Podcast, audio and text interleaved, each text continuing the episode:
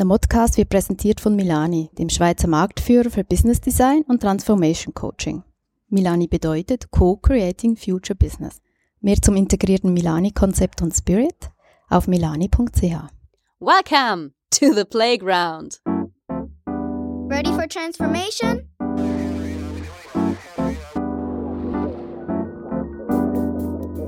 Modcast, the Masters of Transformation podcast.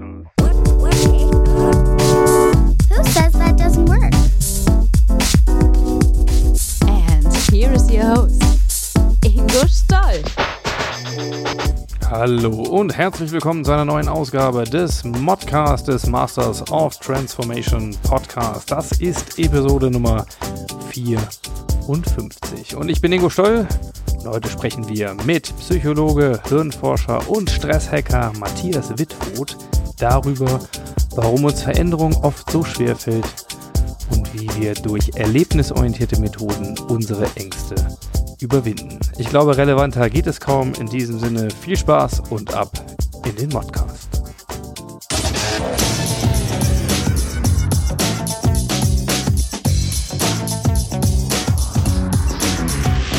Insights.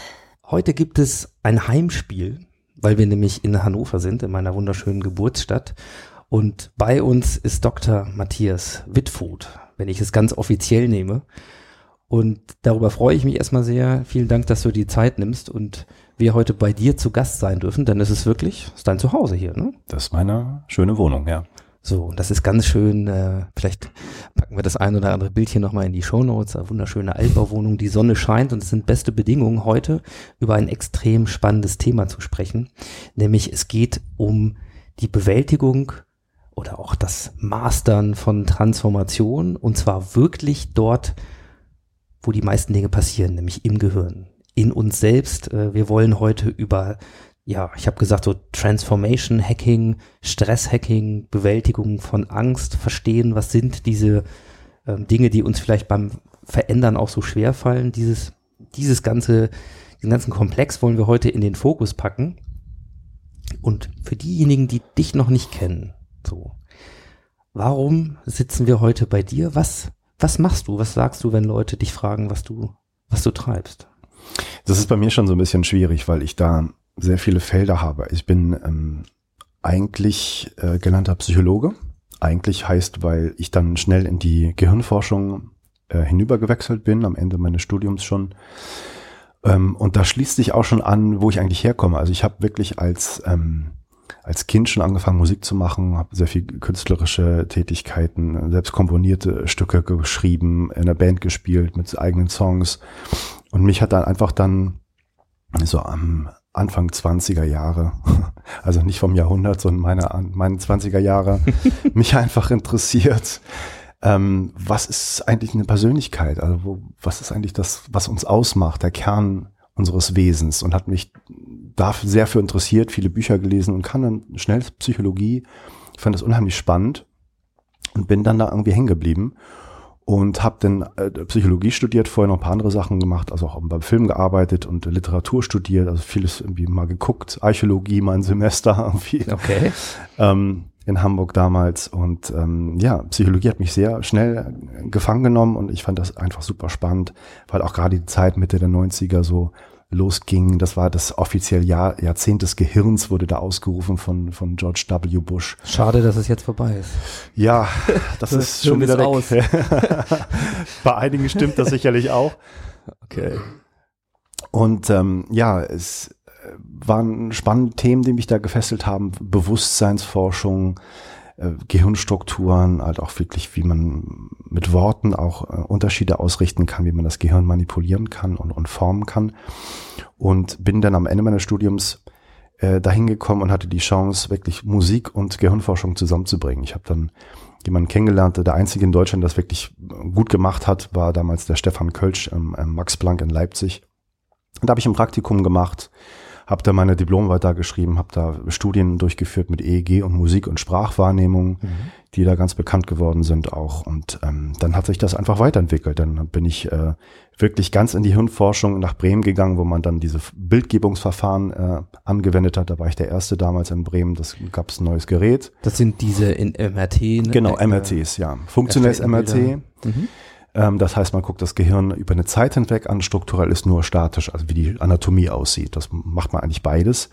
Und da habe ich Studien gemacht zur kognitiven Kontrolle. Das heißt, du kriegst eine Aufgabe und es gibt Informationen, die stören dich bei der Aufgabe. Wie schafft das Gehirn das, sich darauf zu konzentrieren? Und was macht es mit Informationen, die da nicht passen?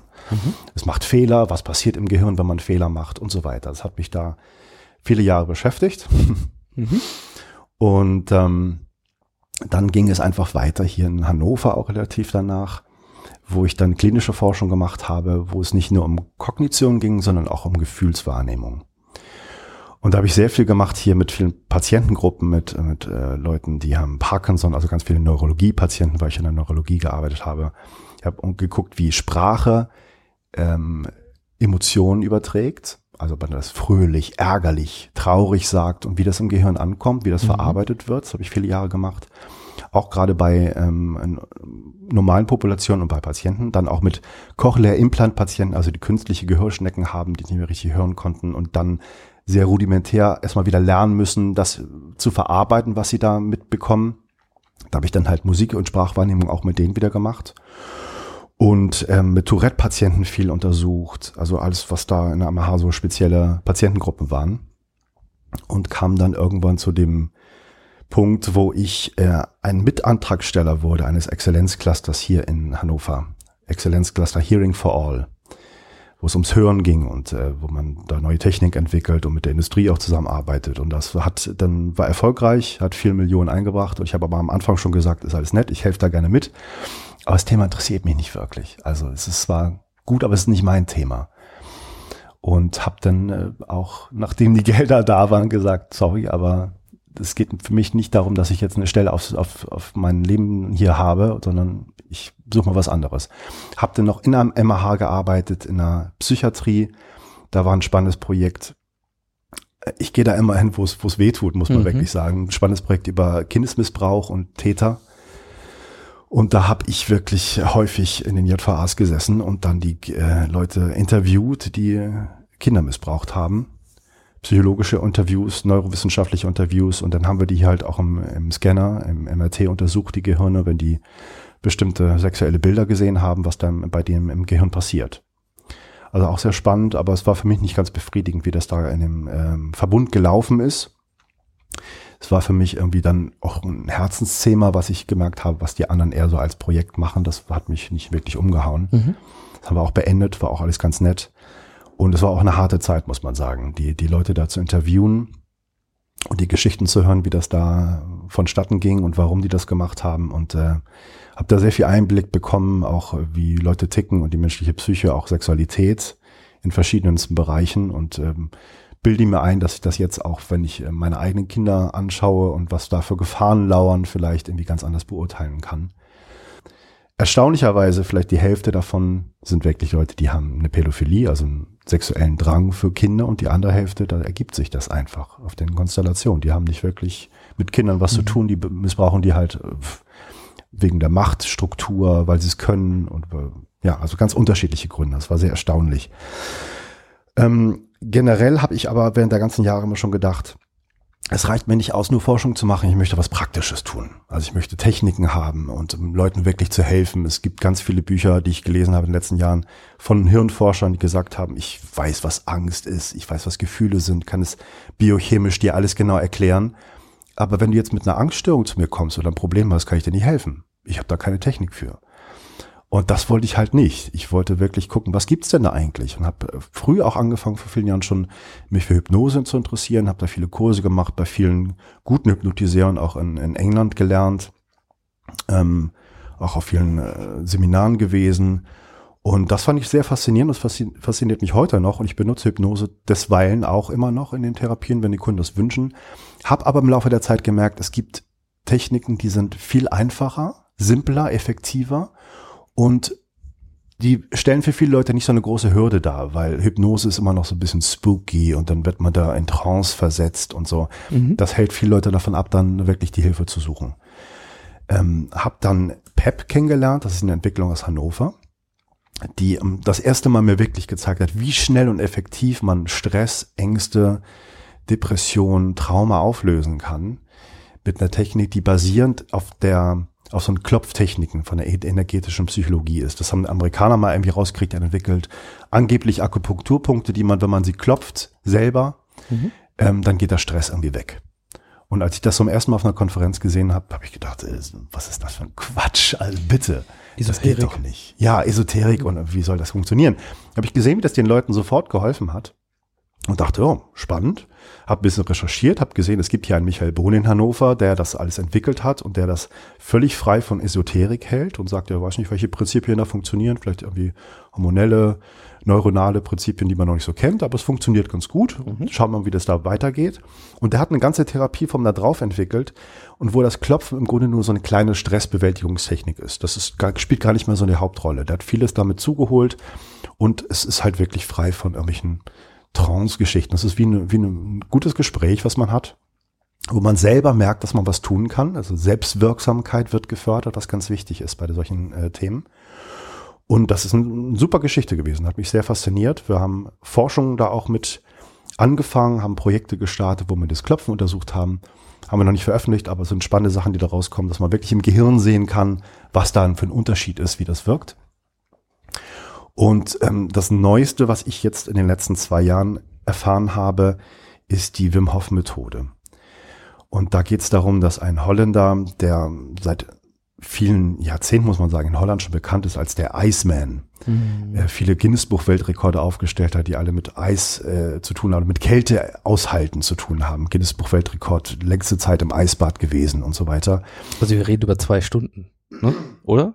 Also, also Wir reden immer knapp zwei Stunden. Und wer weiß, war schon mal im, im, Eisbad schon mal gewesen ist, der weiß, wenn man da nicht trainiert ist und das nicht eine Technik hat, das auszuhalten, dass die ersten zehn Sekunden schon hart sind und man da raus will. Aber zwei Stunden, das kann man sich eigentlich nicht vorstellen. Wir sitzen halt in einem gut temperierten Raum. Uns geht's gerade, glaube ich, ganz gut temperaturmäßig. Ähm, und da es fällt auch schwer, diesen Gap zu kriegen. Was heißt eigentlich diese Kälte? Wenn wir draußen jetzt im Winter sitzen würden, dann würde man frieren und merken, ah, oh ja, das ist wirklich heftig. Aber sich dann vorzustellen, das macht man zwei Stunden lang, das ist eigentlich gar nicht mehr nachvollziehbar.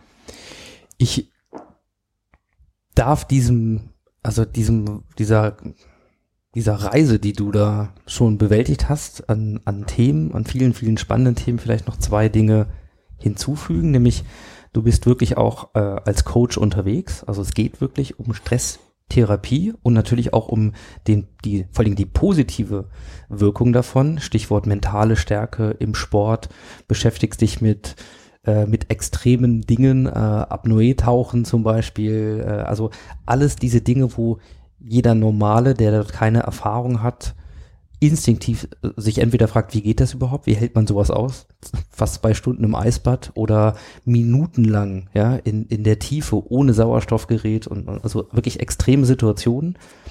Und das andere, was man sofort für sich fühlen kann, ist diese, ja, da, da schleicht was in einem hoch, Angst, wenn man sich vorstellt, man müsse das auch tun. Da wird's also in der Natur, unter Wasser, äh, in der Kälte, da wird's existenziell. Also solche Themen äh, beackerst du. Ich glaube, wir verstehen jetzt, glaube ich, sehr gut, warum. Mhm. Und du bist auch, das äh, äh, darf ich hier schon mal sagen und euch sehr ans Herz legen, du bist auch ein Podcast-Kollege, nämlich mit Inside Brains hast du auch einen sehr, sehr erfolgreichen Podcast, wo du diese Themen von Neurobiologie eben bis hin zur ähm, Psychotherapie, von Placebos, äh, Stressbewältigung und vielen anderen Sachen mehr äh, beackerst. Und bevor wir auch äh, zu Wim Hof noch ein bisschen tiefer eintauchen, denn das, das wollen wir heute im Kern machen, würde ich gerne vielleicht noch mal ein bisschen das Feld aufziehen, äh, so zur Einleitung, denn ja, ich habe hier häufig in diesem Podcast auch schon mal ein Zitat gebracht, äh, das heißt Transformation oder gerne auch digitale Transformation findet im Kopf statt. Das heißt, wir beschäftigen uns ja viel mit Veränderungen oder auch eben der extremen Form von Veränderungen, extrem im Sinne von, es passiert sehr viel, sehr schnell, aber wir sind im Arbeitskontext. Also weniger jetzt im, im äh, therapeutischen Kontext, äh, so wie einige deiner Erfahrungen auch, aber wir haben natürlich mit, mit Menschen zu tun. Also wir wollen heute wirklich ins Innerste gehen des Menschen, nämlich ins Gehirn dazu äh, Dinge verstehen, äh, aber eben auch, du hast es gerade schon angedeutet, klopfen. Also es, es wird physisch, es hat was mit Fühlen zu tun, also möglichst dieses ganze Spektrum von, von Möglichkeiten. Und ich fange mal vielleicht ein bisschen klassisch an. Transformation ist ja etwas, was ganz vielen Menschen Angst macht, mindestens aber mal Stress. Und damit wir das ein bisschen besser einordnen können, denn äh, wenn man das nachher für sich selbstwirksam auch äh, beackern möchte, das Thema, oder hacken möchte, ja, dann muss man vielleicht ein bisschen mehr verstehen. Deswegen eine Frage vorweg, vielleicht eine persönliche. Gibt es eigentlich Dinge, vor denen du Angst hast? Ja, natürlich. Also das Grundverständnis von Angst ist einfach, dass das etwas sehr Sinnvolles ist. Das muss man auch einfach mal zur Kenntnis nehmen und dass uns das hilft, äh, beim Überleben. Das ist einfach ein Überlebensvorteil, Angst zu haben. Jeder, der glaubt, man könnte Angst wegmachen, ist vollkommen im Irrtum. Ähm, das hat sich ja im Lauf der, der Jahrmillionen unserer Evolutionsgeschichte ähm, als sehr nützlich erwiesen, dass wir Angst haben können. Wir können Gefahren wahrnehmen und können dann darauf reagieren. Insofern ist das etwas ganz Essentielles, was man nicht irgendwie weghaben will, sondern muss versuchen, damit umzugehen und lernen, das für sich zu nutzen. Positiv. Das ist eigentlich der, der Trick bei der ganzen Geschichte ist schon eine, ein guter Einstieg, denn häufig auch sprachlich reden wir ja davon, Ängste zu nehmen, mhm. ja, äh, Ängste zu überwinden und so weiter. Wenn wir jetzt erstmal dahin kommen und sagen, grundsätzlich was Sinnvolles, also wo zum Beispiel, ähm, jetzt für dich gibt es so Situationen, wo du wirklich Angst empfunden hast, obwohl du ja, das werden wir heute noch, äh, davon werden wir heute noch profitieren, natürlich sehr trainiert bist und auf vielen Ebenen weißt, was mhm. das ist und auch wie man damit umgehen kann. Mhm. Also wo gibt es Situationen, in denen du Angst empfindest? Also Angst ähm, empfinde ich eigentlich immer, wenn es um, um, um Krankheiten geht. Das ist für mich so ein, auch so ein, so ein Grundthema, wo ich denke, wenn man sich anschaut, so Statistiken, jeder zweite wird irgendwann mal Krebs bekommen da wird's mir echt mulmig, wo ich denke, muss ich für die Gesundheit jetzt mehr tun? Äh, wie gehe ich damit äh, um mit dem Gedanken, ähm, wenn ich es wirklich mal kriegen sollte, eine, eine, schlimme Krankheit, wie, wie gehe ich damit um? Das sind Themen, die mich beschäftigen, mhm. ja, wo ich auch versuche, immer wieder neue Wege zu finden, damit umzugehen ähm, und mir überlege, was will mir das eigentlich sagen für mich selber? Also wo, wo sind die Kerne meiner Ängste? Und ähm, es geht auch wirklich nicht darum, nie mehr Angst zu haben. Es ist gut, wenn man eine Angst hat und die geht dann irgendwann weg und man ist nicht mehr belastet. Also bitte nicht falsch verstehen. Das ist auch gut so, dass man das irgendwie überwindet, um bei den Worten zu bleiben. Aber dass man dann nie wieder Angst hätte, das wäre Blödsinn und das wäre auch nicht von Vorteil, sondern man muss ja gucken, wo sind die Gefahren? Wo sind wirklich etwas äh, Gefahren, die mir vielleicht äh, an Leib und Leben gehen können? Wo muss ich drauf reagieren? Insofern ist das was ganz, ganz Wertvolles, dass man auch immer wieder Angst hat, aber damit guckt und, und ähm, schaut, welche Techniken es gibt, damit umzugehen. Dann vielleicht zum Einstieg, damit wir ein bisschen besser verstehen, jetzt auch auf der Laienebene, jetzt nicht als, als Nicht-Mediziner, ist ja auch jemand, der Workshops äh, macht, um, um Hirnforschung wirklich mal verständlich zu machen. Also mal so auf einfache Ebene, wenn so ein, eine Situation eintritt in meinem Körper und ich Angst habe, egal was es jetzt erstmal ähm, auslöst. Hm. Was passiert da eigentlich genau? Du hast neuronale Netzwerke in deinem Gehirn, im ganzen Körper muss man sagen. Also es unterscheidet zwischen Gehirn und Körper ist, auf, wenn man es so betrachtet, eigentlich nicht sehr sinnvoll. Du hast Netzwerke in deinem ähm, Körper und die auch das Gehirn und das Nervensystem mit betreffen, die einfach angehen bei bestimmten Situationen. Du hast gelernt, bestimmte Situationen mit Furcht und Angst zu verbinden und deswegen hast du dann Angst oder es sind so evolutionär tiefgehende Sachen wie, da steht ein, ein, ein gefährliches Tier vor dir und du, der, das brüllt, der brüllt dich an, der Löwe oder so, der Säbelzahntiger, den man genau. mal bringt. Klar, da muss man reagieren. Da bist du kognitiv gar nicht so schnell, dass du dann überlegen kannst, was du da machst. Da reagiert der Körper ganz automatisch. Eine Gehirnstruktur, die immer wieder eine große Rolle spielt, ist die Amygdala, die häufig vorkommt. Es gibt auf jeder Seite eine, der Mandelkern. Das ist so ein angeblich das Furchtzentrum, wenn man mal wirklich genau hinschaut und auch die, die Forschungsergebnisse der Gehirnforschung der letzten Jahre berücksichtigt, muss man sagen, eigentlich ist alles das, sind alle Aussagen, die sagen, man hat irgendwie eine Struktur für irgendwas, sind Blödsinn. Es sind immer Netzwerke, es ist immer das ganze Gehirn irgendwie mit betroffen, auch der ganze Körper, muss man sagen, weil alles, deine, dein Eingeweide, dein Herz, dein, dein Darm, Gehirn spielt eine große Rolle dabei und die sind alle sehr vernetzt und auch gerade was die Geschichte mit dem Vagusnerv und, und äh, mit dem Darmhirn zu tun hat, ist in den letzten Jahren ja geboomt, diese Forschung. Das ist unglaublich, weil wie viel wir mehr wissen als vorher. Wenn du Leuten vor zehn Jahren erzählt hättest, irgendwie, es gibt ein Darmhirn, hätten sie gesagt, ja, habe ich schon mal von gehört, aber mich nie mit beschäftigt.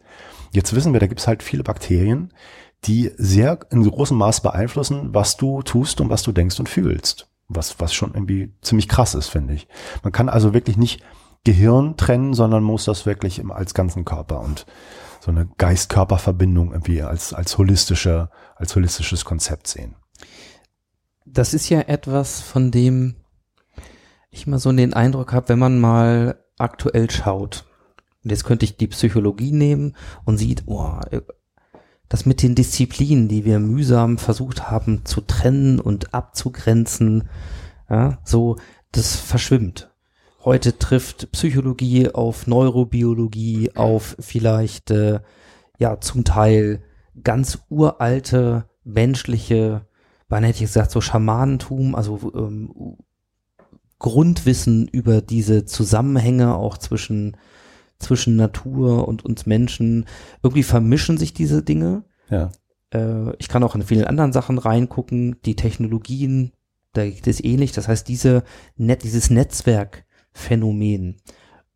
Es scheint mir manchmal so, als entdecken wir gerade wieder etwas, was wir einfach falsch gelernt haben, weil de facto, Quantenphysik ist noch so ein Beispiel, was mir einfällt, irgendwie war das ja alles immer schon da und diese Vernetzung und dieser Zusammenhang von Dingen, vielleicht wussten das die Menschen früher mal sehr viel besser, dann haben wir über, weiß nicht, Industrialisierung, Arbeitsteilung und viele andere Dinge mehr es aufgespalten in die Silos. Ja. Und jetzt scheinen wir irgendwie an so einem Punkt zu sein, wo wir merken, erstens, die Silos tragen uns nicht mehr, die Separation nicht mehr. Wir müssen jetzt wieder die Silos verlassen, die Dinge öffnen, die Disziplinen vermischen, Cross-Innovation machen, äh, die Perspektiven erweitern. Ich könnte das ja so fortsetzen. Mhm. Ähm, wie, wie nimmst du das im Moment wahr? Das ist vollkommen richtig und das hat ja auch ähm, damit zu tun, wenn man mal ganz zurückgeht vor über 2000 Jahren, Aristoteles, ähm, da war die Welt noch relativ überschaubar. Er hat versucht, das aufzuteilen in verschiedene Bereiche. Das hat sich dann fortgesetzt, wie du schon meintest, so in der Industrialisierung, dass man verschiedene Fachdisziplinen gegründet hat, Natur- und Geisteswissenschaften unterschieden hat. Und heutzutage kommen wir wirklich an den Punkt zu sehen, das ist viel vernetzter. Wir müssen über, immer über Tellerränder schauen. Das Problem ist nur dabei, dass selbst kleinste Unterdisziplinen meiner psychologischen äh, Fachrichtung ja. so komplex geworden sind und so viel Publikationen rausbringen, jede Woche muss man schon sagen, dass man das eigentlich mehr gar nicht überschauen kann. Ja. Das heißt, wir müssen uns Konzepte überlegen, ähm, miteinander ins Gespräch zu kommen, nicht nur das, über den Tellerrand zu schauen, andere Fach Fachdisziplinen mit einzubeziehen und auch Sprachen zu entwickeln, dass wir miteinander reden können, weil ich merke das immer an Projekten, dass mhm. die, die ersten Monate eigentlich damit zusammen gesessen wird und äh, verbracht wird, zu schauen, was für eine Sprache haben wir eigentlich, wenn wir über Dinge reden? Haben wir dieselben Begriffe, wenn wir dasselbe meinen? Man kennt das immer in interdisziplinären Gruppen. Wenn man nicht aufpasst, dann geht die erste Stunde drauf, sich über Definitionen zu verständigen. Genau. Vermeintlich kommt man nicht voran, aber es ist ein notwendiger Prozess. Ja wie der Engländer immer so schön sagt, damit man überhaupt on the same page ist äh, und überhaupt miteinander reden kann, vermutlich. Genau.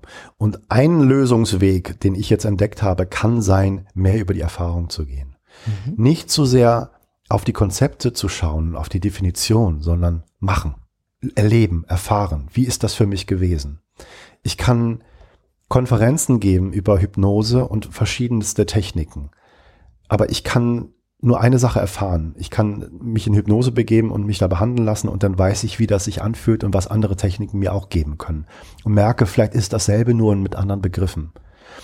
Ähm, und das ist was für mich, das wirklich in den letzten Jahren sehr groß verändert hat. Also nicht nur die, die Fachliteratur lesen, mit Kollegen reden und Forschung zu machen, sondern einfach raus in die Natur erfahren, Dinge überprüfen, die vielleicht nicht so sind, wie man sie glaubte.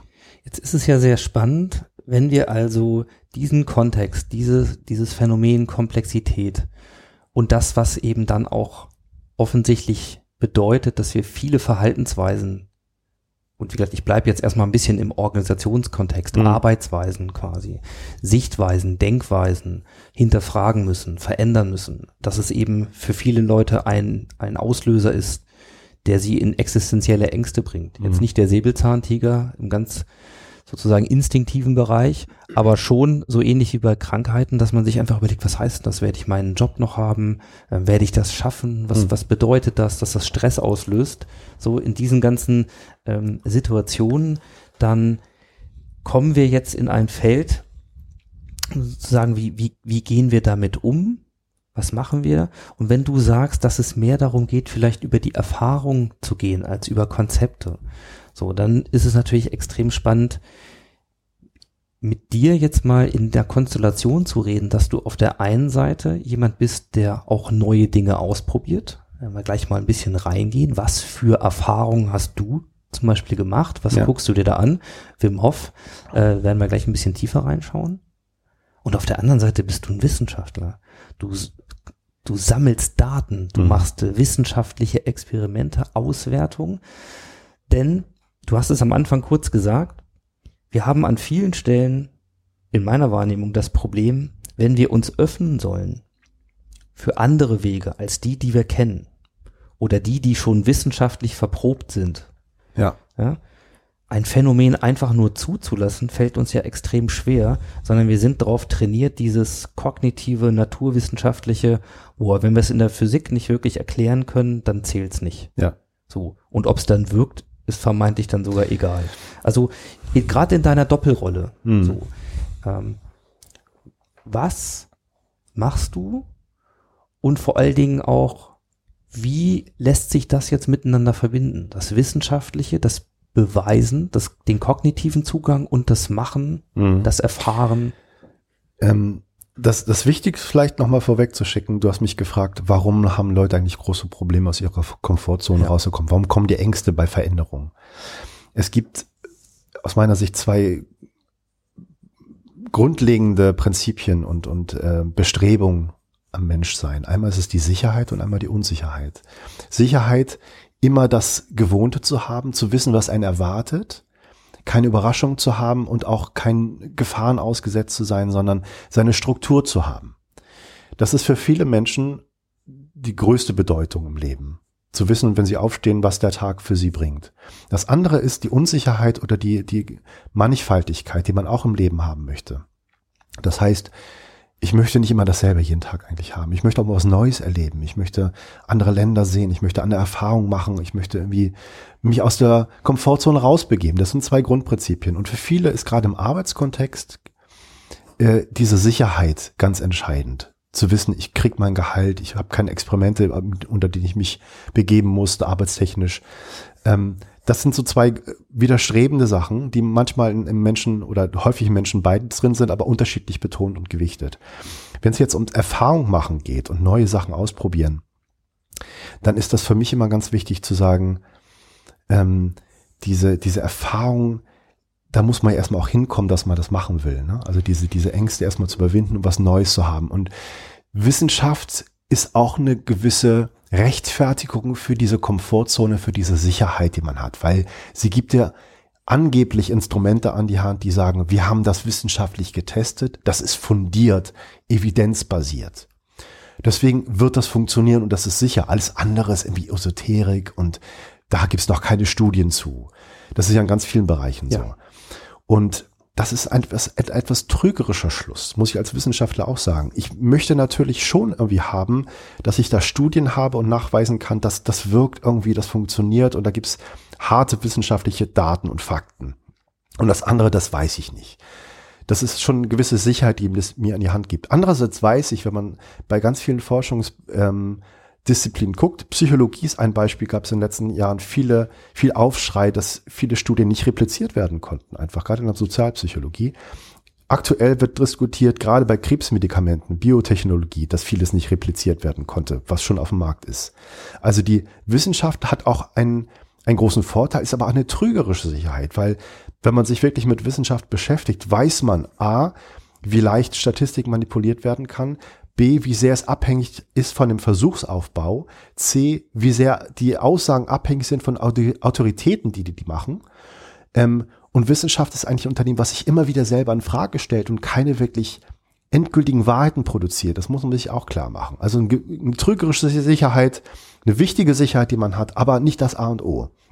Andererseits gibt es viele Techniken, die bei vielen Menschen gut funktionieren, die nicht wissenschaftlich entweder nicht untersucht wurden oder die noch keine guten Resultate gebracht haben, was aber nicht heißt, dass das nicht äh, auch einen Hintergrund hat und dass das nicht auch funktionieren kann. Also deswegen wirklich mein, mein Plädoyer dafür, das zu probieren und Erfahrung zu sammeln, weil es hängt, es hängt sehr viel damit zusammen, was es mir gibt, ob das was für mich ist. Also nicht jede Methode ist für jeden was.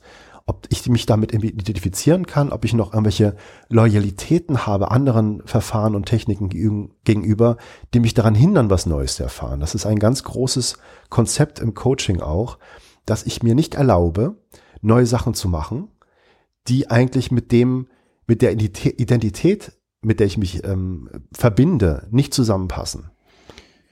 Hast du, also glaube ich, nochmal sehr wichtig, dass du das betonst, also dass es diese Seiten gibt und was eben zwischen Stimulus und Struktur, zwischen Unsicherheit und Sicherheit, dem Neuen, dem Bekannten, dass wir da eine Balance finden müssen. Und das, was dieser, ja, in unserer Zeit als Eindruck ich muss sage ich auch immer äh, vermeintlich, weil wir unsere medialen Echos haben und ja. so, aber das, das, was man sehr häufig auch erfährt, wenn man in die Unternehmen geht und eben Dinge verändert oder mit Leuten redet über Veränderungen, dann ist dieser, die, diese Aussage, ähm, das macht mir Angst oder ich, ich weiß gar nicht, wie wir anfangen. Mhm. Oder auch von Führungskräften häufig, wenn es jetzt nicht über die eigene Perspektive geht, wie nehme ich die Leute mit? Wie schaffe ich, dass jemand Bereitschaft hat, mhm. in eine neue Erfahrung zu gehen. Und genau das, was du gerade sagst, wir scheitern häufig an der,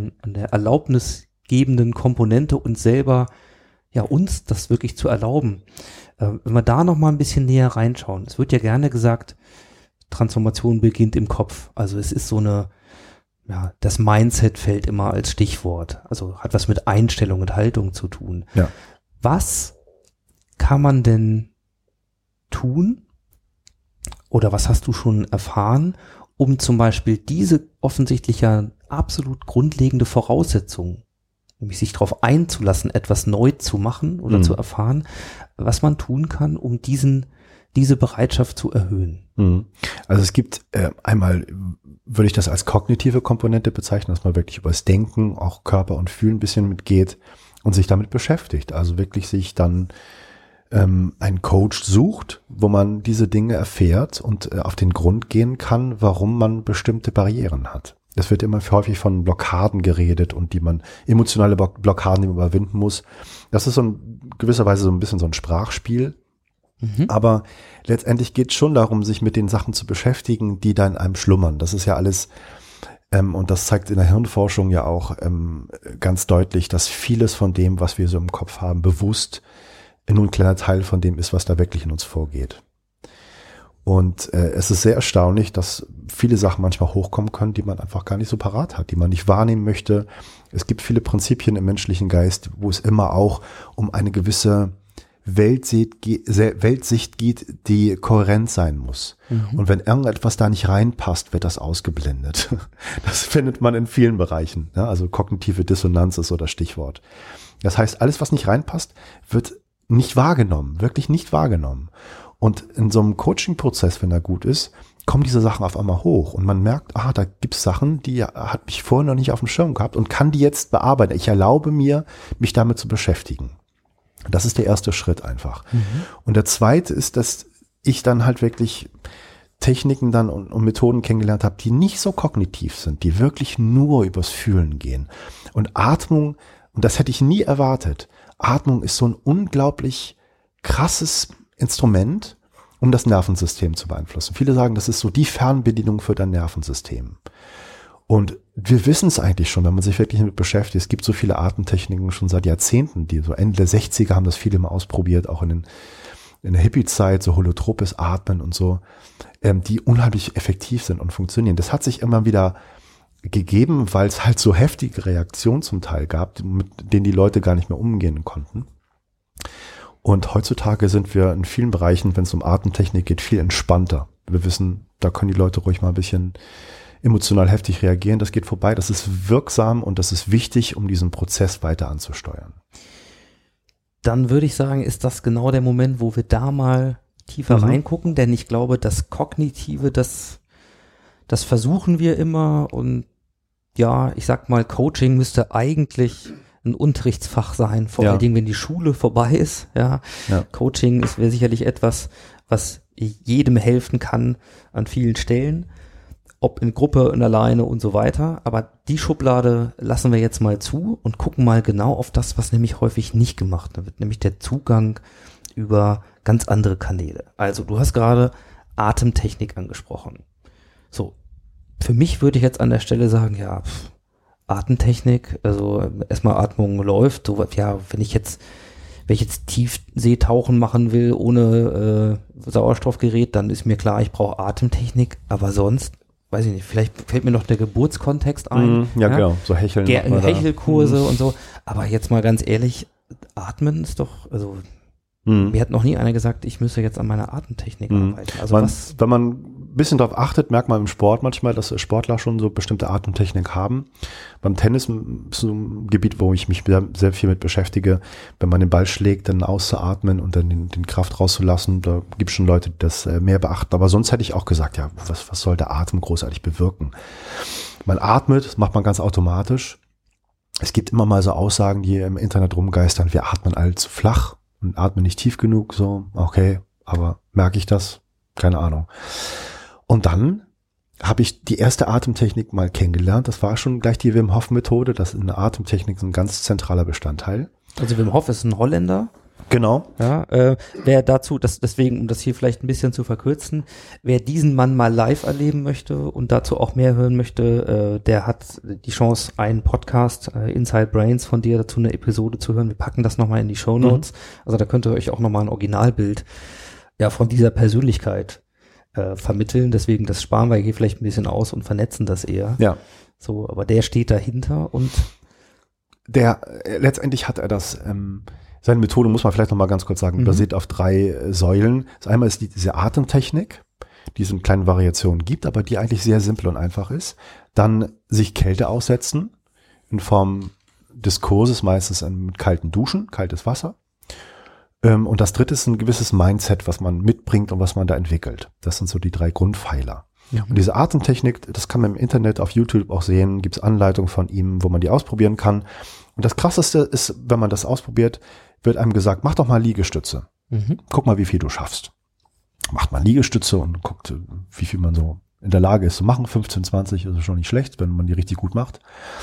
Und dann macht man diese Atemrunden von ihm und dann macht man am Schluss nochmal Liegestütze. Und eigentlich müsste man ja denken, jetzt bin ich ja eigentlich erschöpfter. Ne? Ich habe das ja schon mal gemacht, meine Muskeln sind ein bisschen schlaffer und so. Und dann schafft man viel mehr als vorher. Und dann denkt man sich, wie kann das denn sein, dass durch diese Atemtechnik die Muskeln stärker werden und man mehr Liegestütze in der Lage ist zu tun. Und da bin ich so ein bisschen hellhörig geworden, dachte, um, interessant, Atemtechnik habe ich irgendwie nicht mich beschäftigt mit. Habe da ein bisschen recherchiert, auch gelesen und dann diesen Kurs gemacht. Es gibt so einen zehn Wochen Online-Kurs, die man machen kann, kostet nicht die Welt. Und da lernt man dann halt sich graduell Kälte auszusetzen in Form von kalten Duschen, dann mal in die Kälte rausgehen, Hand ins kalte Eiswasser zu legen und dann mit dieser Atemtechnik merkt man, ist man in der Lage, das besser auszuhalten, es besser zu kontrollieren. Aber der, der grundsätzliche Shift ist einfach, den man rauskriegt. Du geh aus deiner Komfortzone mal raus und überwinde deine Denkblockaden. Du glaubst nicht, dass du das schaffst, lange im Eiswasser zu sein. Du glaubst nicht, dass du schaffst, wirklich geil zu duschen lange. Und dann merkst du, du machst das und irgendwann kommt der Punkt, aha, von dem ersten Schrecken erholt man sich und dann funktioniert das auf einmal. Und das setzt ganz viele andere Denkweisen ähm, in Bewegung, wo man sich sagt, was habe ich denn noch für Gebiete in meinem Leben, wo ich glaube, das kann ich gar nicht schaffen. Und ähm, das ist eigentlich nicht möglich und das macht keiner und das möchte auch keiner. Und, und ins kalte Wasser, das kannst du mal machen, das mache ich nicht, da setze ich mich nicht aus. Ähm, und das sind so die Sachen, die mich wirklich umgehauen haben. Und ähm, diese Atemtechnik ist ein, ein Bestandteil davon. Die ist auch ganz einfach zu machen. Können wir nachher auch mal tun. Wenn du Bock Ja, hast, kann man ein paar Runden drehen. Mhm. Ähm, und da, das macht man über jeden Tag, wenn man es schafft, über mehrere Wochen hinweg, braucht man eine halbe Stunde für. Und da passiert unheimlich viel in dir auf einmal. Nur mit dieser Atemtechnik. Mhm. Sensorisch passiert ganz viel. Du merkst, wie sich dein Körper anders anfühlt, auf einmal verändert. Deine Denkweisen verändern sich. Du wirst entspannter, Stress geht runter. Und einfach nicht, weil du dir überlegt hast, was du für Sprachen anders machst, dass du irgendwie überzeugt wurdest von jemandem, dass du ein Coaching machst. Einfach nur durch die Veränderung deiner Physiologie, durch diese Atemtechnik. Und ich war gerade jetzt im Sommer auf einer Konferenz. Das ist so die Global Inspiration Conference hieß das, in der Nähe von Wien. Da kommen alle Atemtherapeuten weltweit zusammen. Da wurde ich eingeladen, auch über Wim Hof einen Vortrag zu halten. Und Wim Hof war auch zwei Tage oder zwei Jahre vorher selber mal auf der Konferenz. Und da habe ich ganz viele unterschiedliche Atemtechniken kennengelernt, die weltweit so Therapeuten machen. Und da gibt es unterschiedliche Wirkungsweisen, ganz viele Variationen, die man machen kann. Und da ist eine Riesenwelt, die man gar nicht für möglich halten würde. Genau das ist das, was äh, so ein bisschen bei mir jetzt in der Vorbereitung auf unser Gespräch auch so der Eindruck war, uah, da, da hebst du mal einen Deckel an zu einer, zu einer Kiste, in die du noch nie reingeschaut hast, also ich jedenfalls nicht, Ja. und dachte so, uah, da ist aber, das ist aber ganz schön was los. Und wie gesagt, ganz schön was los in dieser interessanten Mischung zwischen Dingen, die Leute machen, weil sie sie als wirksam erfahren haben, und dann aber auch dem Andockpunkt zu sagen, ja, wir versuchen aber jetzt besser auch zu erklären, warum das so ist. So, und wie gesagt, jetzt nochmal wieder für dich auch in dieser Mischung. Hm. Äh, du forschst ja auch in dieser Richtung. Ja. Ähm, gib uns mal so einen kleinen Eindruck, was du da untersuchst im Moment und vielleicht auch welche Daten ihr schon äh, gewonnen habt. Mhm. Wir untersuchen die Atemtechnik von Wim Hof, gerade im MRT, und versuchen eine Studie aufzuziehen. Da müssen wir das Geld dafür kriegen. Das heißt, da sind noch keine richtigen Daten da, Mhm. wo wir sagen können, was da passiert. Wir wissen aber von, äh, von Recherchen und so, von verschiedenen Studien, die Atemtechnik untersuchen, was da passiert, wohl nicht im Gehirn, aber im Körper. Ähm, es ist ein Sauerstoffreduktionsstress. Mhm. Also ein Stress des Körpers, dem man sich ähm, aussetzt und der aber, weil es nicht in einer Drucksituation passiert oder in einer Gefahrensituation, vom Körper auch nicht als gefährlich wahrgenommen wird, erstmal, also vom, vom, von der Psychologie her nicht. Du bist ja ganz entspannt, sitzt auf dem Sofa oder liegst und machst diese Atemtechnik. Und vielleicht auch mal ganz, ganz konkret gesagt, worin die besteht. Man nimmt 30 tiefe Atemzüge, Mhm. ganz tief und lässt einfach nur raus, ohne wirklich rauszupressen. Damit macht man seinen äh, Blutsauerstoff hoch auf 99, 100 Prozent. Der ist meistens eh schon bei 97, also sättigt das äh, Blut sehr viel mit Sauerstoff an. Und dann lässt du beim letzten Atemzug alle Luft raus und hältst die Luft an. Also du hältst die Luft an, ohne Luft in den Lungen zu haben. Mhm. Und das machst du so lange, wie du es schaffst. Dann atmest du nochmal tief ein und hältst nochmal äh, 10 bis 15 Sekunden die Luft an. Und dann lässt es wieder raus. Das ist eine Atemrunde. Davon machst du drei bis vier hintereinander. Mhm. Und äh, diese Anhalt, also die sogenannte Retention-Zeit, wo man die Luft anhält, die wird immer länger im Laufe der Zeit. Und da geht, das messen wir auch selber, geht der Blutsauerstoff graduell runter. In den ersten Runden noch nicht so viel. In der dritten, vierten Runde kann das wahnsinnig runtergehen, wo da jeder Mediziner sagen würde, oh, das ist aber hier Notfallsituation. Du sitzt da und fühlst dich pudelwohl. Das ist richtig geil. Und der geht auch schnell wieder hoch. Aber der Körper wird einem Stress ausgesetzt. Und der Irrglaube ist ja von uns immer, wir müssen uns ähm, so verhalten, dass wir Stress vermeiden, weil das belastet uns psychologisch, belastet den Körper. Und ich sage das ganz bewusst, dass es ein Irrglaube ist, weil alles, was ich erfahren und gelesen habe als Hirnforscher, das stimmt so überhaupt nicht. Der Körper ist darauf angelegt, im Laufe der Jahrmillionen, sich immer wieder Stress aussetzen zu müssen. Wir sind, wir haben nie Wohnungen gehabt, die geheizt wurden. Wir waren Ja. immer draußen. Wir mussten immer an Kälteunterschiede adaptieren können. Wir haben uns immer Stress ausgesetzt von Gefahren, die in der Umwelt waren. Und dieser bewusste Sauerstoffreduktionsstress, den man hat, also dem Körper weniger Sauerstoff zu geben, wenn man die Luft anhält, führt dazu, dass der Körper sich irgendwie damit arrangieren muss. Und es gibt ein Lebensprinzip, was seit 100 Jahren bekannt ist, was aber in den letzten Jahren in der Forschung erst so langsam wieder entdeckt wird und die gewaltige Kraft dieses Prinzips entdeckt wird. Das nennt sich Hormesis. Mhm. Und Hormesis bedeutet nichts anderes, dass der Körper, wenn er einem Stress ausgesetzt wird, sich adaptiert wie ein Pendel, was ausschwingen muss und es wird danach eine sogenannte Überkompensation gemacht. Das heißt, der Körper ist im Grunde gesünder und fitter als, als vorher. Und das ist ja vollkommen klar. Das machen wir ja nichts anderes, äh, auch wenn wir Sport machen, wenn wir Krafttraining machen oder Ausdauertraining. Wir setzen unserem Körper einen Stress aus. Der wird damit trainiert, aber nicht, weil der Sport an sich gesund ist. Der ist völlig ungesund. Da werden Giftstoffe ausgeschüttet, die Muskeln werden belastet, die Gelenke werden belastet. Gesund ist, wie der Körper damit umgehen muss, wie er damit reagiert oder worauf er reagiert und wie er physiologisch sich verändert und damit den Anforderungen vom Stress im späteren, zu einem späteren Zeitpunkt viel besser gewappnet ist. Und das ist bei der Atemtechnik so, das ist in vielen anderen Bereichen so, das ist bei der Kälte ganz genauso. Ich wollte gerade sagen, in dieser Kombination äh, bei, bei Wim Hof, hast du gerade gesagt, es gibt drei Komponenten. Das Atem, die Atemtechnik ist das eine. Da haben wir auch besser verstanden, also wozu man die einsetzt, was das Prinzip dahinter ist. Äh, mit, mit eben, äh, die, das, also Hormesis quasi als, als Prinzip. Mit Kälte stelle ich mir vor, ist das nochmal eine Aufdopplung. Mhm. Also auch da geht's ja nun wirklich in eine extreme, auch da setze ich mich, meinem Körper, einer Situation aus, die definitiv mit Komfortzone nichts mehr zu tun hat. Nein. Reden da nicht mal über, es ist ein bisschen kühl oder so, sondern wir reden über, weiß nicht, du warst in, in Polen unterwegs, Mhm. das heißt, ihr geht raus, quasi ohne schützende Kleidung. Ja. Und wie, wie kalt war's? Also Minusgrade gewesen. Knapp unterm Nullpunkt. Ja. Erstmal. So, und Eiswasser und so weiter. Also nochmal eine Aufdopplung dazu. Mhm. Und ja, Mindset, das ist ja vermeintlich das, was wir alle versuchen äh, zu adressieren, aber wir tun es eben in der Regel nur kognitiv. Ja, ja. Und das, was ich hier ganz spannend finde, ist, dass wir die Impulse darauf eben wirklich äh, aus einer Ecke holen, die urnatürlich ist. Mhm. Und manchmal ähm, hab ich so das Gefühl, Wim Hof hat so einen schönen Satz gesagt, wir sind das einzige Säugetier, ja, das irgendwie verlernt hat, ja, seine Urinstinkte zu nutzen, um gesund zu bleiben. Ja. So. Nämlich äh, auch da, der widersinnige Gedanke bei der Kälte ist ja sofort, uh, dann erkälte ich mich. Ne? Nee, das Gegenteil ist ja der Fall. Also man, weiß nicht, mir, mir fallen so, äh, so drei Jungs ein, die, die ich kennengelernt habe, äh, also wirklich Jugendliche, äh, das sind drei Neuseeländer. Mhm. Eine davon ist unser Patenkind. So, die rennen hier im deutschen Winter, also wir reden über minus drei Grad, ja, die gehen in Shorts raus und barfuß. Super. Ne?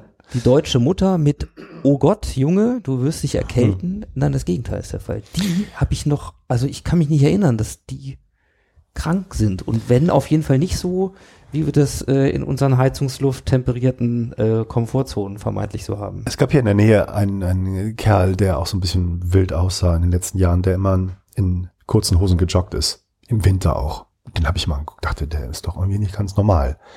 Ähm, das sehe ich jetzt ein bisschen anders. Und äh, du hast Polen schon angesprochen, das war so ein Intensivkurs, eine Woche bei Wim Hof, ähm, wo man wirklich da im Riesengebirge im tiefsten Winter das trainiert und man macht, fängt mit diesen Atemtechnik an und das macht man sehr intensiv. Nicht nur drei, vier Runden, das macht man eine Stunde, dann macht man Pause, nochmal wieder. Also wirklich sehr intensiv. Der Körper verändert sich dann. Dann geht man raus. Dann macht man so einfache Tests wie die Hand nur ins kalte Wasser zu halten und dann merkt man, oh, das ist aber echt heftig. Das hält man nicht lange aus. Und dann versucht man über diesen Punkt zu gehen, dass irgendwann das passiert, dass man denkt, oh, jetzt geht's aber wieder. Dann öffnen sich auf einmal die Blutgefäße, die sich geschlossen haben und dann wird die Hand sogar warm. Und du hast angesprochen, ich war dann auch im kalten Wasser, in so einem kalten ähm, kleinen äh, Bach und, und Teich, wo ein Wasserfall war, wunderschön. Es war alles Minusgrade drumherum, das Wasser war fließend, also wenn man gemessen hat, war es irgendwie 0 Grad oder drunter, weil es fließendes Wasser war, da ist man reingegangen. Das haben wir für mehrere Minuten ausgehalten in der Gruppe, da kann man sich auch pushen. Aber du gehst raus und es ist nicht so, dass du ein Handtuch dabei hast und dich abtrocknest. Du gehst eiskalt raus, setzt dich auf einen Felsen nackt und atmest weiter und merkst, das funktioniert. Der Körper kann das. Der kann damit umgehen. Und überhaupt die ersten Erfahrungen zu machen, dann nur in Badehose und Schuhen äh, in die Winterlandschaft rauszugehen mit nacktem Oberkörper und zu merken, wenn du dich konzentrierst und dich nicht ablenken lässt und diese Atemtechnik weitermachst, dein Körper kann damit sehr gut umgehen. Und ich bin da halt diesen, diesen Berg hochgegangen in der Gruppe am letzten Tag, wo man das auch macht, nur in Shorts. Und äh, die Schneekoppe heißt der Berg auf Deutsch. Der ist bei vielen auch bekannt, weil das schon eine Herausforderung ist, da hochzugehen. Der ist nicht so hoch, 1600 Meter. Aber am Schluss, die Koppe halt wirklich ist kein Baum da. Das ist kein Schutz vor Wind. Und oben waren Temperatur minus 12 Grad. Plus Windgeschwindigkeit kann man sich vorstellen, mindestens minus 20 Grad, die man aushalten musste. Und das war absolut heftig. Ich will das nicht verharmlosen. Das waren ganz krasse Erfahrungen, die man da gemacht hat. Aber ich habe es geschafft und du merkst, das kannst du aushalten. Und ich hatte nicht eine Spur von Angst in der ganzen Zeit. Das war so, wo ich dachte, das kann doch gar nicht sein. Mhm. Ein Gefühl mit der Natur eins zu sein, was Wim Hof auch immer selber beschreibt, dass man wirklich dasselbe auch so erfahren kann. Das hat mich sehr beeindruckt. Und das größte, eindrücklichste ähm, Erlebnis war eigentlich die, der, der, der Morgen danach, weil ich wieder total fit war und regeneriert, wo ich dachte, ich war gestern Abend noch fertig. Wim Hof kam zu mir und meinte, ja, Matthias, und super gemacht und wir machen jetzt Forschung, we, fight depression und so. Und ich habe mir angeguckt, ja, aber nicht heute Abend, ey, lass mich in Ruhe, ich kann nicht mehr. Und morgens wachte ich auf und dachte, das kann doch nicht sein. Ich bin frisch und hellwach durch diese Atemtechnik wieder. Das hat mich total umgehauen. Und das andere, was noch wirklich ein großer Faktor ist, gerade für die Arbeitswelt, dieses Gemeinschaftsgefühl, was man entwickelt in der Gruppe. Kein Bullying so, und kein ähm, Fertigmachen von anderen Leuten, kein Lustigmachen. Es war so ein Respekt für andere da. Nach dem zweiten Tag schon durch dieses Atmen ganz eindeutig, wo man den Körper physiologisch so verändert, dass man das eigentlich gar nicht nötig hat. Man ist einfach im Einklang mit sich selbst. Und das erlebt Wim Hof, wenn er Seminare für Firmen gibt, auch immer wieder, dass es diesen Teamgeist unheimlich stärken kann, wenn da alle diese, diese Atemrunden machen und erleben, was sie für ein anderes Körpergefühl haben, was sie für eine Stressreduktion kriegen, durch diesen natürlichen Stress, den man sich aussetzt. Was das für ein Gefühl ist, wieder so, so eine Art Back to the Roots, Back to Nature zu haben und einfach so diese ganzen Sachen aufbrechen zu können, die psychologisch uns so belasten. Also ich glaube, man kann sich das sehr gut vorstellen. Mir, mir geht das so, äh, dass man eben, ja, wenn man dir so zuhört, auf der einen Seite diese, diese Dinge, diese Gedanken hat, ich raus in Shorts, minus 20 Grad, bin ich dann wahnsinnig und so weiter. Und dann hört man, ja, ich habe das aber geschafft, was hat es bewirkt? Wir haben wir haben so einen kognitiven Zugang über das, was du uns erläutert hast, dieser natürliche Stress, was passiert, wie reagiert der Körper. Wir könnten dann noch sehr, sehr viel tiefer gehen äh, in, in die biologischen Prozesse, in die chemischen Prozesse und so weiter. Brauchen wir aber gar nicht. Es ist soweit plausibel. Und was ich eigentlich am schönsten finde, ist, ja, es ist nur Atmen. Und es ist nur Natur. Und vermeintlich wenn man mal sich betrachtet, wie viele dieser Dinge, die man als Herausforderung äh, oder auch als Bedrohung sieht für sich im Kontext von Veränderung. Wir haben das alle schon erlebt, dass es Dinge gab, die haben wir uns in unserem Kopf, in unserem Gehirn ausgemalt, wie das werden wird. Ne? Denkt mal an in Short, ne? Die Schneekoppe hoch, so da, die Bilder ja. sind sofort da. Wie das aber wirklich ist, ja, das ist eine Projektion. Ja. So. Und wie häufig haben wir es auch erlebt, dass wir schon Dinge hatten, dachten, oh, das wird bestimmt total schlimm. Dann war es gar nicht so. Wenn man diese Ängste überwunden hat. Und das ist das, was ich so ein bisschen wahrnehme, vielleicht als, ähm, als Grundmuster auch zu sagen, okay, wir nutzen im Grunde eine ganze Facette von Möglichkeiten, von ganz natürlichen Dingen bis halt zu Atmen, kognitiven Zugängen und so weiter, um letzten Endes eine Sache zu erfahren. Es geht. Ja. ja. Es funktioniert. Und du hast es vorhin so schön gesagt, naja, wenn man das schafft, wenn man mal erlebt hat, dass man etwas geschafft hat, dann entsteht sowas wie Selbstvertrauen, eine Stärkung der eigenen Fähigkeiten zu sagen, ja, okay, dann kann ich, dann wenn ich das geschafft habe, schaffe ich vielleicht was anderes auch.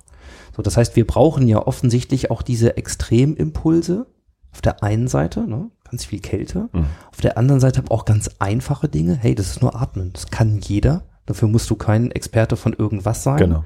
Ja.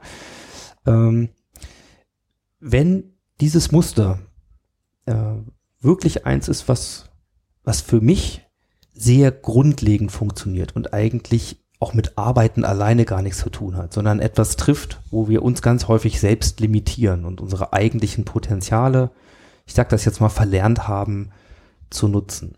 Wenn es jetzt, und damit will ich den Bogen mal spannen, in unsere Zeit und auch in den Blick voraus, wenn wir also mal schauen, diese komplexe Welt, die wir haben, äh, und wir haben alle die Herausforderung, uns eben mehr mit diesen Dingen zu stellen, weil wir in unseren Komfortzonen nicht mehr bleiben können. Oder ja. wenn wir es tun, diese Sicherheit eben auch eine trügerische ist. sei es, dass sich die Arbeitswelt so stark verändert, wenn ich das ganz lange verdränge, ändert es nichts daran, dass die Welt sich ändert. So. Und wir haben ganz viele Leute, die heute schon das Gefühl haben, sie sind irgendwie Verlierer des Fortschritts mhm. und so weiter. Meine Frage ist, wenn wir jetzt nach vorne gucken, dann gibt es ja verschiedene Strömungen. Du hast jetzt eine davon beschrieben, um letzten Endes nach Konzepten zu suchen, nach neuen Konzepten, nach Möglichkeiten, um eine positive Zukunft zu kreieren, um mich wieder zu ermächtigen, ja, um gesünder zu bleiben, um mental stärker zu sein, um damit klarzukommen und eben nicht, das wäre das Negativbeispiel, in eine Depression zu verfallen. Ja. So. Ähm, wo siehst du jetzt die Zukunftsentwicklung? Also wie, wie kann das weitergehen und wie schaffen wir solche Dinge quasi im großen Maßstab? Ja? Mhm. Also, damit wir letzten Endes einen, einen, gesellschaftlichen Impact haben. Bis hin zur Frage, ja, ne, wenn wir das jetzt nur in Deutschland schaffen, dann hilft es ja auch nicht. Global gesehen sind wir mhm. nicht wirklich relevant. Also, wie siehst du sowas? Spürst du eine Bewegung? Siehst du, siehst du Tendenzen? Wie, wie guckst du nach vorne? Also ich spüre die Bewegung sehr deutlich, weil Wim Hof halt auch in den USA so gut ankommt, gerade bei den Silicon Valley Millionären, muss ich sagen. Der hat ja schon ganz viele getroffen, die diese Methode so toll finden, weil das so simpel ist und weil du schon, wie gesagt, das ähm, richtig betont hast, es geht um Selbstwirksamkeit. Und das ist etwas, was mich immer wieder beschäftigt hat und was ich immer wieder kennengelernt hat, das ist das größte Mittel eigentlich, dass man nicht irgendjemand hat, der das für einen tut und einen an die Hand nimmt. Und eine gewisse Anleitung ist manchmal sehr, sehr wichtig. Also nicht falsch verstehen. Man muss und kann nicht immer alles alleine machen. Manchmal braucht man jemanden, der einen zwingt, hinsetzt, sich hinzusetzen und das einfach auch zu tun. Aber letztendlich trotzdem unterm Strich ist es eine Selbstwirksamkeitstechnik. Das heißt, Du bekommst etwas an die Hand, was du auch immer selber weitermachen kannst, wo du niemanden für brauchst. Das ist deine eigene Verantwortung, das durchzuziehen, wenn du es möchtest. Und das wird weltweit gerade sehr viel gemacht. Es gibt ähm, Kontakte, das weiß ich, äh, der hat, Wim Hof hat mit Mark Zuckerberg gesprochen, Facebook Google, die sind alle sehr daran interessiert, weil das halt nicht so äh, nerdy techy ist irgendwie. Das fixt die irgendwie an. Weil das so eine, wie du schon meinst, eine Technik, die irgendwie einleuchtet, ist es simpel, es bringt uns irgendwie zur Natur. Da haben die auch so, so ein so, ein so ein Streben nach, so ein Bedürfnis nach, da wieder zurückzukommen. Und ähm, das kann man ja wunderbar integrieren, auch mit vielen anderen Sachen in der Arbeitswelt. Und vielleicht wird das viele Leute auch nicht so gerne hören wollen, wenn es um Firmen geht und, und, und wenn man Veränderungsprozesse in Gang setzen will. Aber dass man erstmal diese Technik zum Beispiel in, in einer Firma ausprobiert, in einem Seminar und das Leute ausprobieren lässt hat nicht in erster Linie den Sinn, den Sinn der Firma zu helfen und die, die, die, den Zusammenhalt und die Kohärenz der Firma und den Profit zu, zu erhöhen, sondern in erster Linie geht es um die individuelle Person. Und es kann sein, dass der so klar und so stressfrei wird, den Mut dann zu bekommen und zu sagen, das ist nicht mein Job hier, mhm. ich gehe. Ja. Was auch gut ist, finde ich. Weil welche Firma möchte jemanden haben, der eigentlich nicht wirklich dahinter steht und der dann erkennt, ich gehöre hier gar nicht her, ich, jetzt habe ich den Mut, woanders hinzugehen zum Beispiel. Und den Veränderungsprozessen, die die Firma jetzt haben will, die möchte ich gar nicht so mitmachen. Da stehe ich nicht hinter. Eigentlich eine wunderbare Sache, das zu erkennen. Ich, ich danke dir für, für diesen Einwurf, weil das ist ja, äh, es gibt diese typische Geschichte, ne, sagt der CEO zum CFO, ne? Boah, wenn wir jetzt ganz viele Leute weiterbringen, qualifizieren, das könnte ja auch eine Form davon sein. Ja, boah, und was ist, wenn die dann alle gehen? Ja. Ja, Gegenfrage, was ist, wenn die alle, wenn wir es nicht tun und die ja. alle bleiben? Ja. Ja, also und dann sind wir bei einer Haltungsthematik grundsätzlich. Wie sehe ich das? Und äh, ja, ich glaube, du hast was, äh, was sehr Schönes, Wichtiges gesagt, nämlich wenn wir mal schauen, wie dieses, wie, wie die Zukunftsdiskussionen geführt sind, dann gibt es eben einen sehr, sehr starken Part, Stichwort digitale Transformation von, von technologisch geführten Diskussionen, von Basistechnologien, von exponentieller Entwicklung, ob das AI ist, ob das Biotech ist, ob das das Internet der Dinge, Vernetzung ist und so weiter. Ähm, und je nach Haltung ist das entweder der Heilsbringer, Mhm. also die Technologie, oder es ist Teufelzeug, was irgendwie unsere Probleme nur ähm, verschärft. So, Ja. was wir hier sehen und diskutieren, ist ja quasi die, ich will nicht sagen Gegenbewegung, aber die Mhm. Parallelentwicklung, nämlich so eine Art Rebalancing, ein, ein Wiederentdecken eigentlich alter Dinge, die in uns liegen. Also ich sag mal, auf der einen Seite Biotech, ja, und auf der anderen Seite Atemtechnik. Ja. Ja, Ja. so. Und, äh, und wenn, wenn wir jetzt über Facebook und, und Zuckerberg und Co. reden, dann offensichtlich Leute, die eigentlich ganz hardcore in der Technologiewelt sind als Treiber, Ja. auf der anderen Seite zurück. Das heißt, äh, Gerd Leonard, ein von mir sehr geschätzter Futurist, äh, in seinen Büchern, der, der thematisiert eben auch, es geht nicht um Mensch gegen Technologie, ja, sondern Mensch mit. So. Und ich würde gerne mal so eine Frage reinwerfen. Es gibt ja Themen, die vermeintlich technologisch wahrgenommen sind, aber es eigentlich nicht sind. Stichwort Biohacking. Mhm. Klingt super technisch, heißt aber eigentlich wieder äh, Methoden, wirksame Methoden finden, die es mir erlauben, mich besser zu fühlen, Ja. ähm, gesünder zu sein und so weiter, mehr Energie zu haben, diese ganzen Dinge. Mhm. Und dann gibt es eben Biotech. Also ich sag mal, die Pharmaindustrie, die eben sagt, ach weißt du, äh, heute haben wir schon ein Medikament dafür und in Zukunft haben wir ein Implantat, das können wir dir ins Gehirn einpflanzen und das sorgt dafür, dass es dir besser geht. Mhm. So. Äh, wie siehst du, wie siehst du da unsere, unsere Zukunft, unsere Entwicklung in diesen, bei diesen Polen? Also schon mal vorausgeschickt, das, was wir als Mensch bezeichnen, als menschliches, das wird sich und hat sich nicht wirklich verändert, auch durch die Technik drumherum ja nicht. Das heißt, damit müssen wir immer noch weiter umgehen. Ähm, wie ich Biohacking und, und Biotech sehe, ähm, ich bin immer noch ein bisschen skeptisch bei Biohacking, aber was mich daran sehr fasziniert, ist, dass Leute ihre Verantwortung für ihren eigenen Körper ernst nehmen. Und zum Teil gibt es da Leute, die viel besser informiert sind als der mancher Mediziner hier bei uns, der Durchschnittsmediziner. Viel, viel besser. Die wissen genau, was die Prozesse ähm, physiologisch anstoßen, wenn sie bestimmte Sachen nehmen, messen das an sich. Man kann ja auch schon viel selber messen. Ähm, ich selbst habe hier so einen so einen- so einen Ring, einen Ura-Ring, das ist total klasse, wo man einen Schlafrhythmus messen kann und so einen Aktivitätstracker und sowas. Alles total klasse.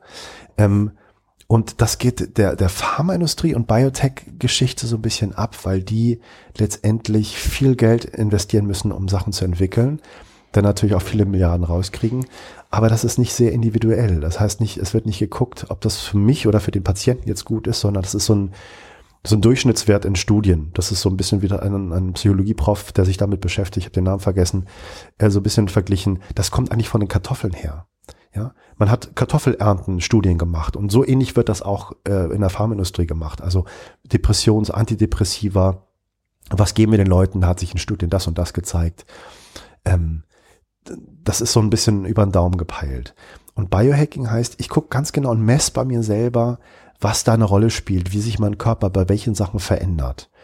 Und das, das finde ich schon sehr faszinierend. Und ähm, ich weiß, dass Wim Hof das auch gut findet, aber der ist auch äh, technische Sachen noch ein bisschen skeptisch gegenüber, auch wenn er mit diesen Leuten zu tun hat, weil das sehr, für ihn ist es halt wirklich mehr fühlen und erleben und alles, was, was man dann noch so drumherum messen kann und da so mit, mit Substanzen Einfluss nehmen kann, findet er noch ein bisschen dubios und ich bin da so ein bisschen mittendrin, weil ich weiß, dass wie viele, siehst du's? viele Sachen sind super und wunderbar und es interessiert mich sehr, wie man da hacken kann und wie man da Sachen mit beeinflussen kann. Da ist natürlich auch immer eine Gefahr mit dabei, weil diese Sachen musst du auch irgendwie kaufen, die werden auch teuer hergestellt und dann weißt du nicht, wo das herkommt. Das ist nicht, haben nicht dieselben Qualitätsstandard wie, wie bei anderen Medikamenten zum Beispiel. Da musst du auch natürlich auch probieren, ob es dir gut tut und, und dich auf deine Community dann verlassen und so. Das finde ich aber auch in Ordnung, aber das ist so ein wirklich, was ich total unterstütze, ist das Bestreben, seinen äh, Körper, seine Gesundheit in die eigene Verantwortung zu nehmen. Und da gibt es, glaube ich, zwei Patientengruppen. Und in Deutschland immer noch mehr die anderen, die sagen, hier, ich gehe zum Arzt und mach mal. Gib mir ein Medikament, gib mir eine Medizin, auch zum Psychotherapeuten, mach mal. Ich habe damit nichts zu tun. Das hat mit mir überhaupt nichts zu tun.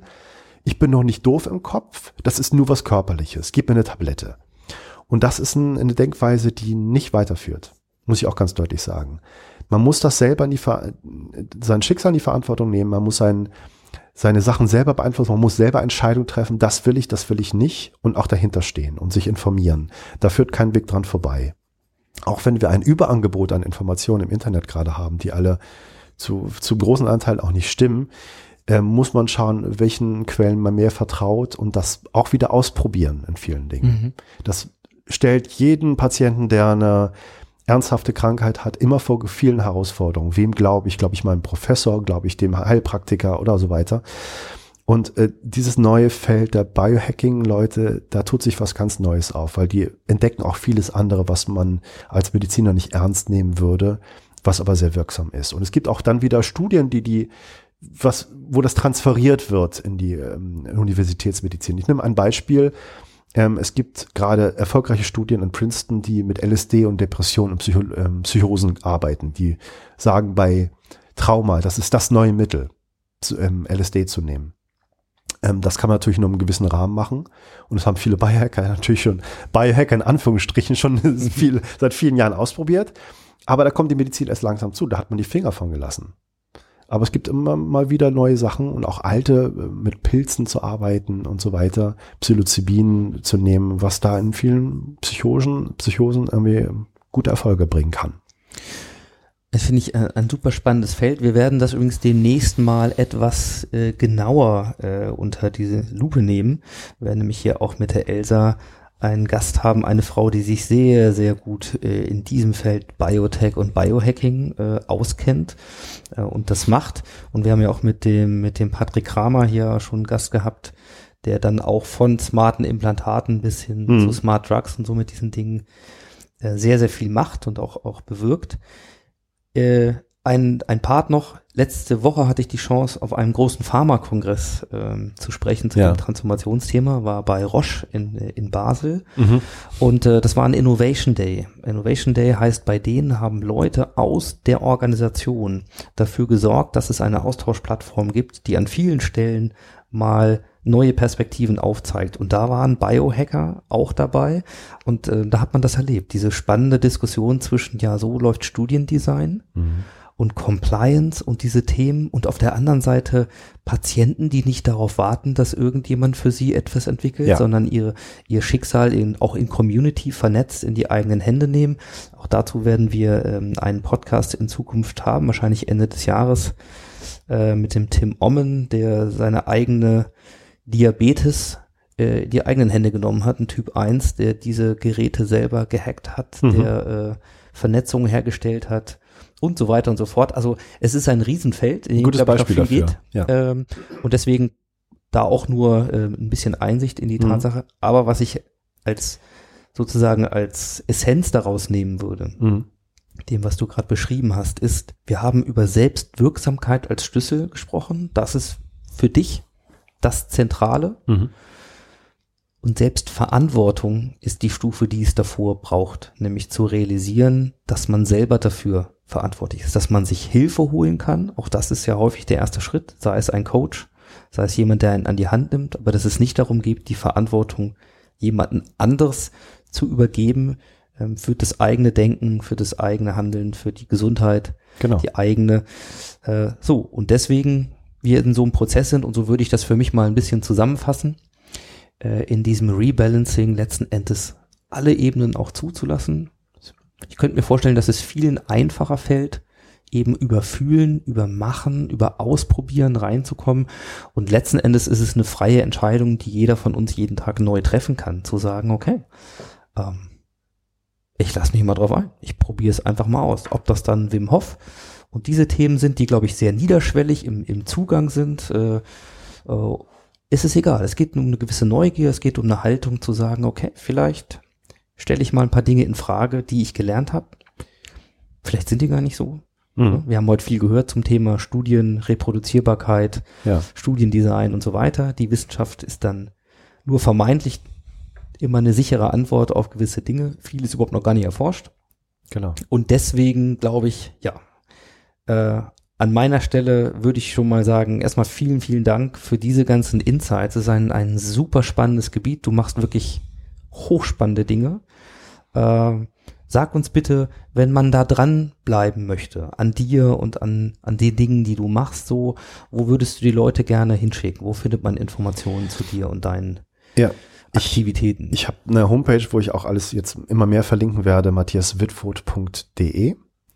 Dann habe ich eine Homepage von dem Podcast, wo man dann auch die Infos kriegt, inside-brains.com. Das sind eigentlich die Anlaufstellen, wo man überall äh, Infos findet über die Workshops, auch zur Wim Hof Methode und Stresshacking.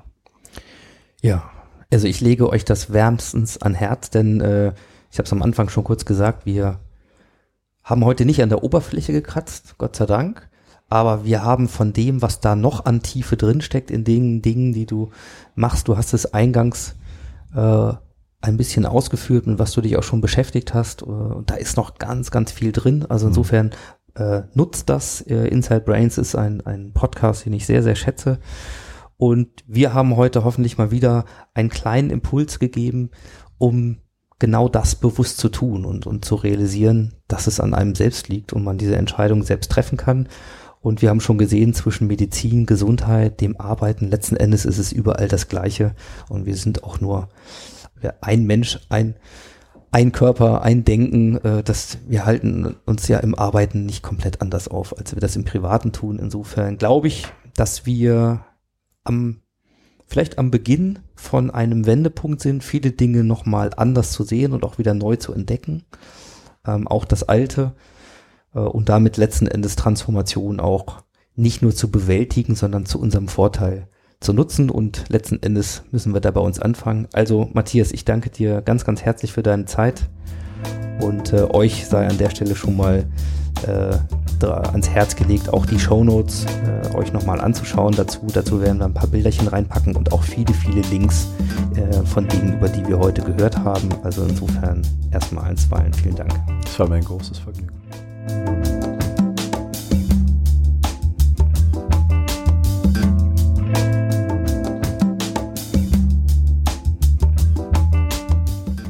Weiß ja nicht, wie es euch geht, aber mich hat dieses Gespräch mal wieder in der Einsicht bestärkt, dass die Komplexität nicht nur in der Welt da draußen liegt, sondern definitiv auch in uns drin. Es gibt also noch viel, viel über uns zu lernen. Ja, euch möchte ich danken für eure Zeit und wieder einmal eine satte Stunde zuhören. Shownotes findet ihr wie immer unter mastersoftransformation.org slash modcast slash 054 für diese Episode und in diesem Sinne für heute aus meinem Munde. Ciao, ciao, macht's gut und happy transformation.